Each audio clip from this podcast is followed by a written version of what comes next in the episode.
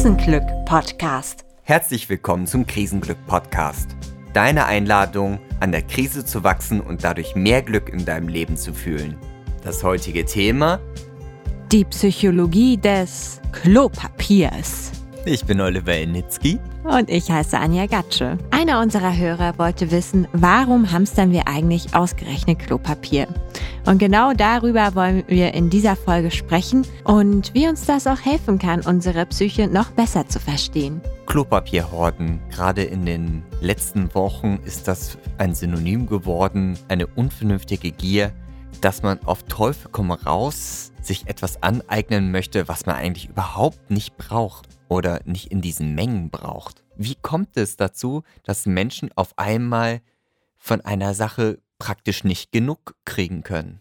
Also zunächst möchte ich einmal sagen, dass es vielfältige Erklärungsmöglichkeiten dafür geben kann.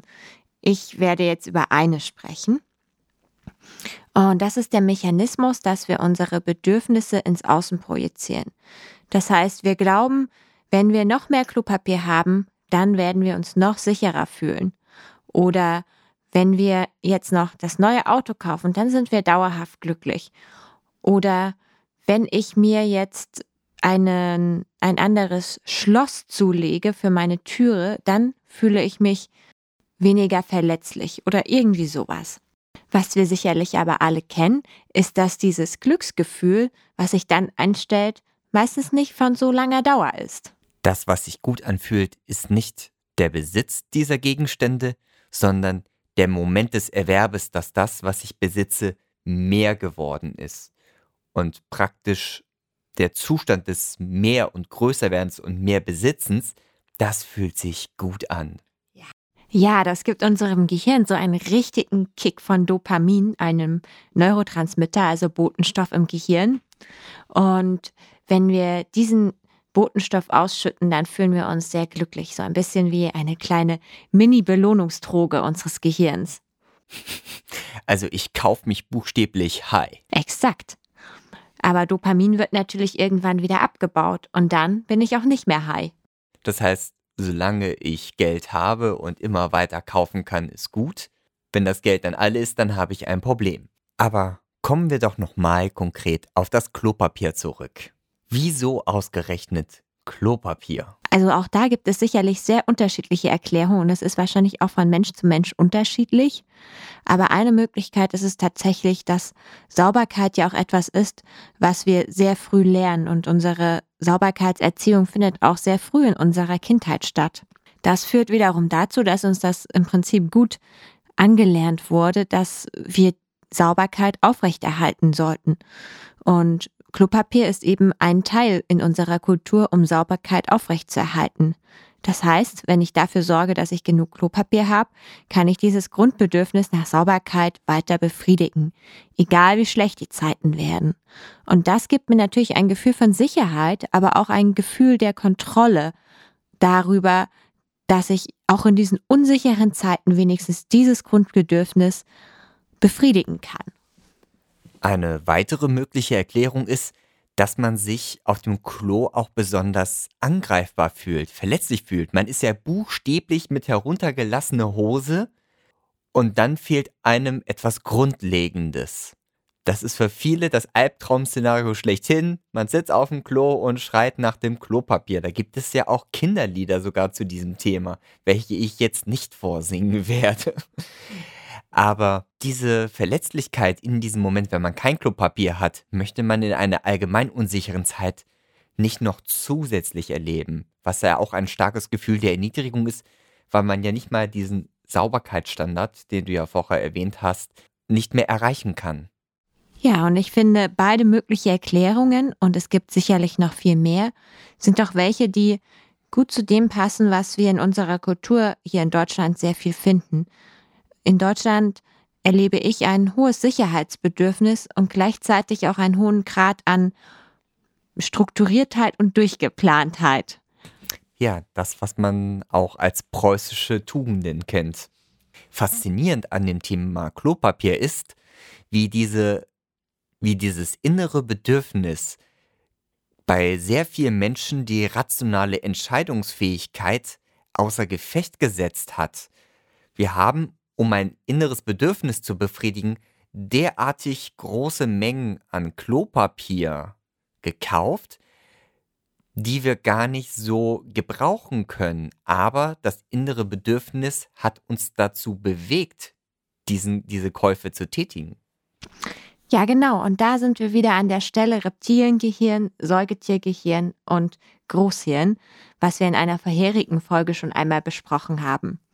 Dieses Überlebensgrundbedürfnis, diese Sicherheit und ja, irgendwie auch diese Ordnung, die kommen aus dem Reptiliengehirn.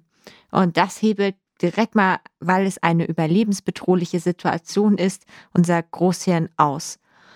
Und wie ich auch bereits in Episode 14, die große Pause, noch genauer erklärt habe, ist es dann ja wichtig, das Säugetiergehirn zu aktivieren, also unser Fürsorgesystem, um nämlich dann im Prinzip das dahinterliegende Bedürfnis des Reptiliengehirns, zum Beispiel Sicherheit oder Kontrolle, zu erkennen und das auf eine andere in uns wohnende Art und Weise zu befriedigen.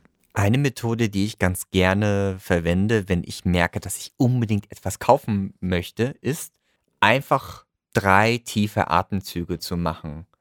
Innezuhalten, egal was ich mache, selbst beim Online-Shopping kann man das gut machen. Hand von der Maus weg, dreimal tief ein- und ausatmen und sich dann einmal die Frage stellen, was brauche ich wirklich gerade jetzt? Genau, und diese drei Atemzüge aktivieren ja auch das Säugetiergehirn.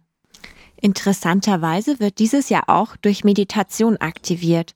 Und deswegen möchte ich an dieser Stelle auch gerne nochmal eine buddhistische Erklärung vorstellen für dieses Projizieren nach außen. Es geht darum, eben dieses Projizieren nach außen, also die Anhaftung und Ablehnung loszulassen und diese Dinge in sich zu finden.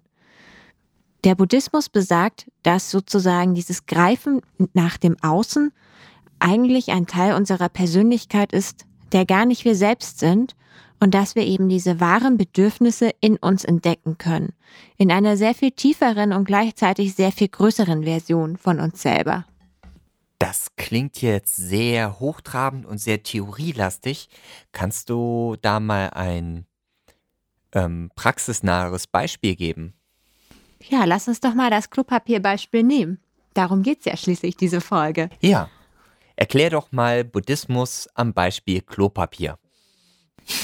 Nichts leichter als das.